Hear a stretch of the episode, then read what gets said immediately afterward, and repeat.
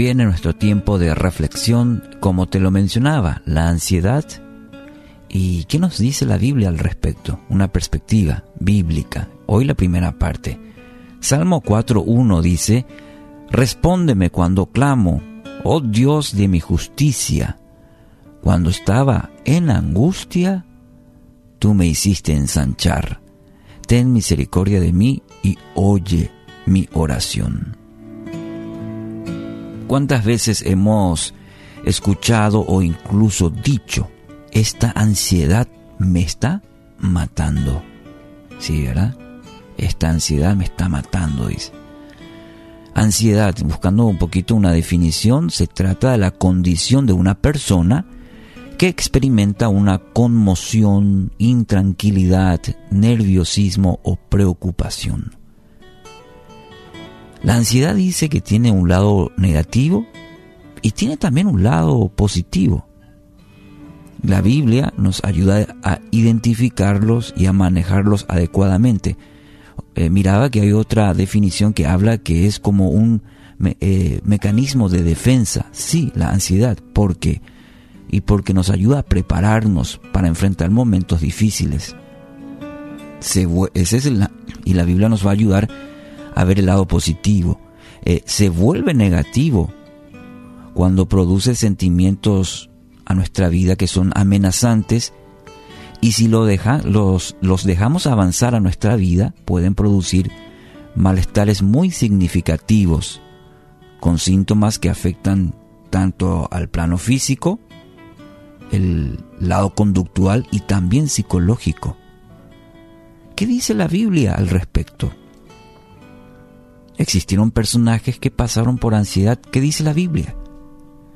Y sí, hubieron personajes, muchos personajes, que pasaron por momentos de ansiedad en su vida. Por citar, Elías, Jonás, Noemí, Ana, Job, David y el mismo Jesús.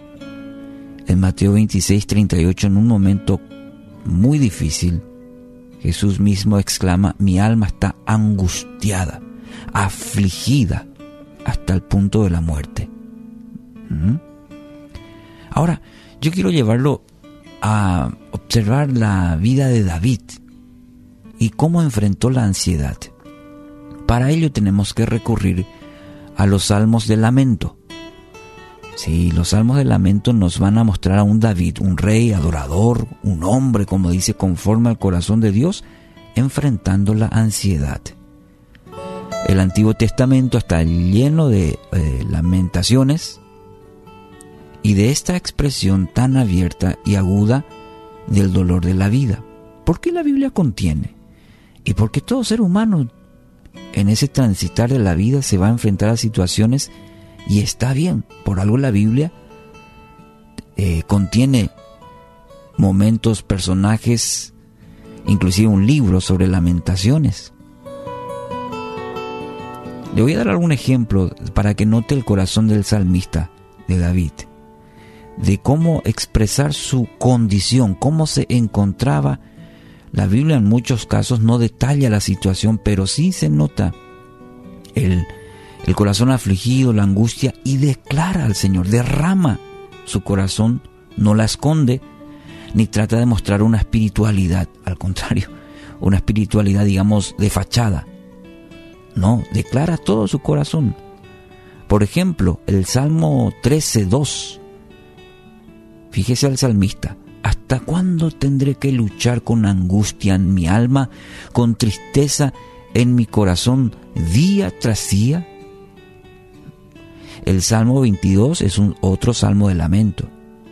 Tomó como referencia los dos primeros versículos. Según la nueva traducción viviente, dice, Dios mío, Dios mío, ¿por qué me has abandonado? ¿Por qué estás tan lejos cuando gimo por ayuda? Cada día clamo a ti, mi Dios, pero no respondes. Cada noche oyes mi voz, pero no encuentro alivio. ¿Puede notar el corazón del salmista? Cómo expresa, no esconde lo que hay en su corazón. en medio de la angustia, en medio de la ansiedad, declara lo que hay en su corazón. Diríamos al mejor terapeuta. Mm.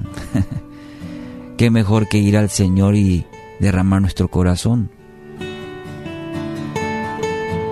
Los salmos de lamento enseñan algo muy importante, eh, una gran verdad espiritual, que Dios está con estos salmistas en lo bueno y en lo malo de la vida.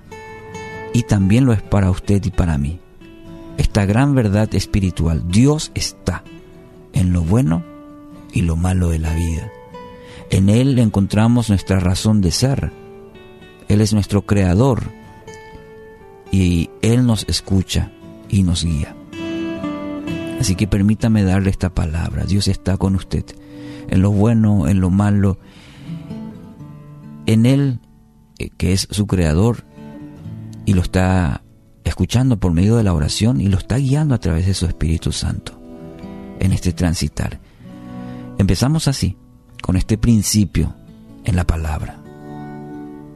Los salmos del lamento nos ayudan entender esta gran verdad. Así que hoy pueda expresar, decir todo lo que hay en su corazón, aquel que todo lo sabe, todo lo escudriña, pero también todo lo puede cambiar, su Padre Celestial. Así que hoy tenga la certeza que Dios escucha sus oraciones y Él está obrando en este mismo instante, en este preciso momento, para su bien, porque sus planes son así, de bien y no de mal refúgiese hoy bajo el abrigo de Dios.